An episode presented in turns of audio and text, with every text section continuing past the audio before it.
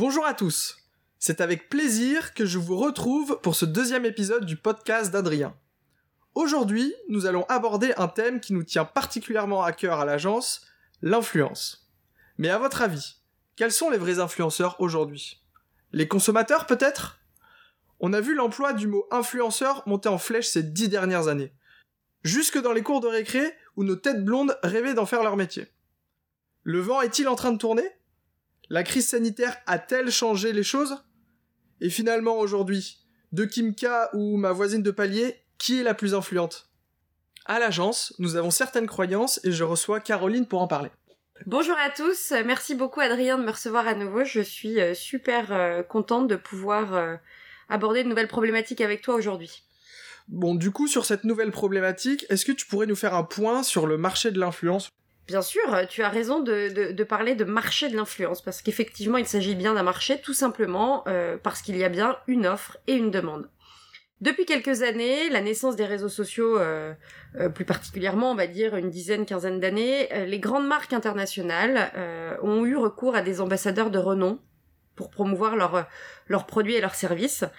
Euh, on a vu beaucoup d'influenceurs célébrités prendre la parole et devenir des partenaires privilégiés pour ces marques-là avec des actions qui, vont, qui visaient les, les publics euh, de masse. Euh, Aujourd'hui, on constate que euh, peut-être le procédé pourrait battre un petit peu de l'aile, alors que le, les coûts, les tarifs réclamés par ces mêmes influenceurs, ces mêmes ambassadeurs qui sont plutôt haut de gamme, eux, n'ont absolument pas baissé.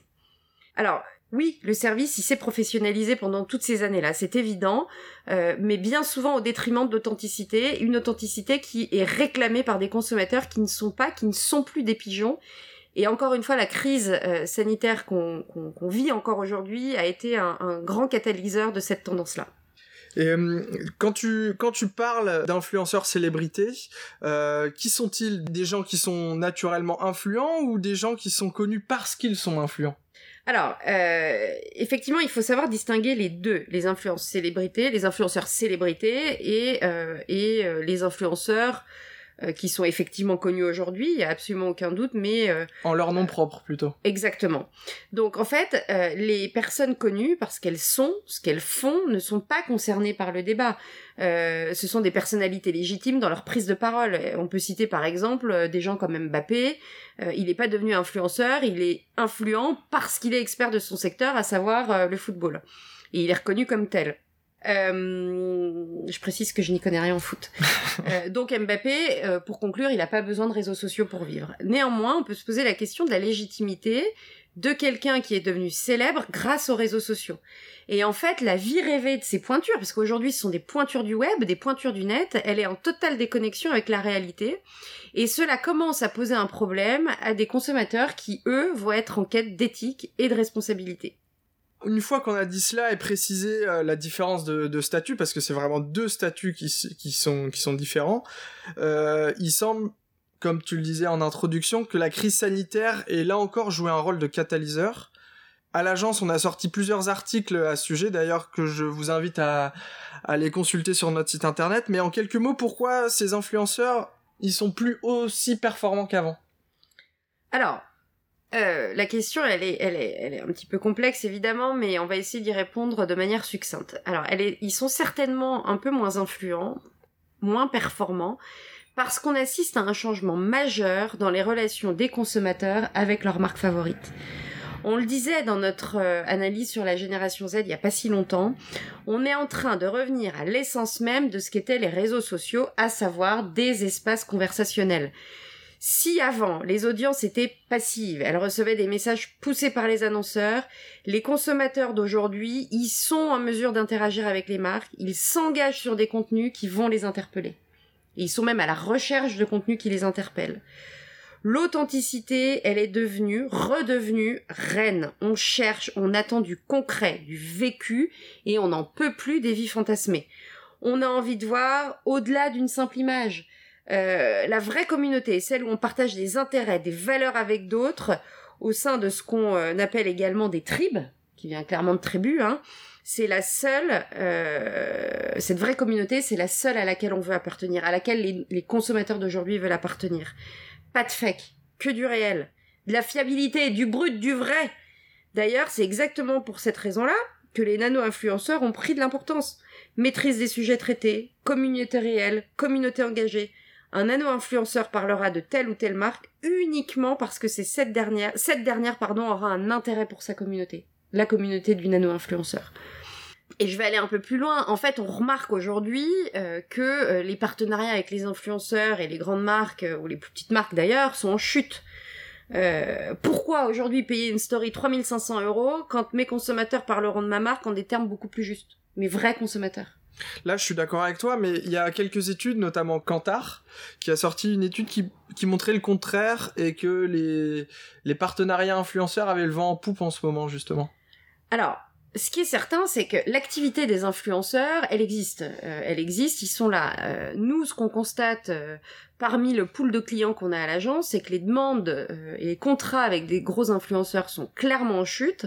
et puis, de toute façon, ce n'est effectivement pas ce que nous recommandons non, parce qu'on voit bien la tendance évoluer depuis depuis quelques années. Euh, et euh, les marques euh, sont à la recherche de vrais consommateurs parce que les consommateurs veulent engager avec des contenus qui sont produits par leur père. Et encore une fois, on, ne veut plus de cette vie rêvée ou fantasmée. Donc on peut noter une certaine défiance par rapport au contenu proposé complètement surfait je je sais pas si si alors en tout cas c'est sûr il y a des sources de méfiance. Euh, il y a des sources de méfiance. Les jours passent les publications euh, ne cessent de, de, se, de se ressembler. Euh, et, euh, et on manque euh, d'originalité on manque de créativité. On a toujours les mêmes décors les mêmes postures les mêmes accessoires et même les mêmes mêmes et on a vu comme ça la catégorie des influenceurs se diviser en deux. Ceux qui n'avaient plus rien à raconter et qui nous ont définitivement lassés. Et puis ceux dont on ne soupçonnait pas l'humour et la créativité. Donc plus de filtres qui embellissent la réalité, au contraire, les imperfections deviennent légion. Et pour les marques, euh, ça signifie quoi en termes de stratégie? Bah alors chez, chez, chez CCUA, les choses sont hyper claires. Hein. On n'a d'ailleurs jamais véritablement cédé au recours abusif aux grosses cylindrées du, du, des réseaux sociaux. Euh, et comme le blogueur et le spécialiste des médias Cesc Godin l'a dit, euh, l'a remarqué, il faut aujourd'hui contourner la tendance en adoptant l'approche inverse. Plus question de rassembler l'audience la plus large possible. Les marques doivent désormais apprendre à construire des communautés durables autour de publics plus restreints. On revient à notre notion de euh, tribu, de tribe. Pour accroître la visibilité euh, des marques, il s'agira ainsi de délaisser les gros influenceurs traditionnels et leurs larges audiences au profit de communautés plus pertinentes, plus pointues et surtout animées par des passions communes.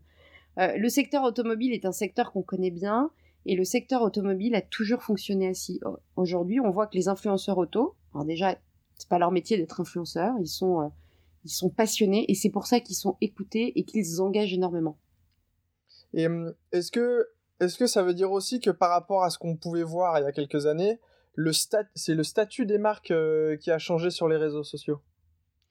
En quelque sorte, ouais. Euh, c'est alors oui, pardon, euh, c'est pas le cas pour toutes les marques. On constate que la perception de la marque toute puissante et inaccessible disparaît petit à petit pour laisser euh, la place à une entité qui est finalement au même niveau que le consommateur. Et c'est bien ce qui permet de créer des expériences engageantes. Et du coup, pour créer ces expériences engageantes que tu évoques, comment et où il faut toucher le... ces consommateurs? Eh ben dans les fameuses tribus, les fameuses tribus de consommateurs. Euh, en fait, Internet abonde de groupes d'individus qui sont rassemblés, alors consciemment ou inconsciemment, euh, dans des groupes autour de toutes les passions possibles et inimaginables. Euh, je pense à ça comme ça spontanément parce qu'on avait reçu un jour une candidate qui était passionnée par les, les, sirènes. Elle se déguisait en sirène, etc. Et en fait, elle était, elle était, c'était un bon profil pour les réseaux sociaux. Euh, et, euh, et, en fait, la communauté, par exemple, euh, web, la communauté du net autour des sirènes est totalement hallucinante. donc en fait, ce sont ces gens-là qu'il faut aller toucher. et les marques, elles vont être gagnantes. les marques gagnantes, pardon, vont être celles qui parviendront à comprendre les mécanismes de création de ces communautés, de ces tribus, leurs caractéristiques, leurs révolutions au fil du temps. Quel est leur langage? Comment communiquent-elles? Sur quelle plateforme? C'est ça le devoir de l'agence, c'est d'aller chercher ces gens-là, de comprendre les communautés, de comprendre les nouvelles cibles des marques et comment les toucher. C'est comme moi, par exemple. euh, Sur la raclette. J'adore la raclette ou même euh, je suis originaire du Nord, euh, le, le Welsh c'est ma passion. je suis sur l'amicale des Welsh sur Facebook C'est exactement ça, Adri. Et donc on est avec que des que des amateurs de Welsh partout en France. Exactement. Donc on est une tribe, La tribe des Welsh. la tribe des Welsh. Et hum, du coup, avec l'apparition de ces tribes, on est en train de redéfinir un peu le terme d'influenceur classique qu'on connaissait auparavant. Ah mais complètement, euh, complètement. En tout cas, si on l'a pas redéfini aujourd'hui, il est en il est en cours de redéfinition, ça c'est sûr. Euh, et la bonne parole d'un consommateur réel, est-ce qu'elle ne vaut pas plus que celle d'une personnalité à la communauté si finalement si peu engagée? Euh, Certes, grosse audience, mais pour quel engagement? Enfin, on en revient toujours au, au- au même point. hein. En fait, il y a même des analyses qui révèlent que des personnes dont les publications disposent d'une portée plus réduite sont généralement perçues comme plus légitimes que les grosses célébrités, avec à terme un taux de conversion en vente bien supérieur. Et au final, c'est quand même bien ce qui nous intéresse.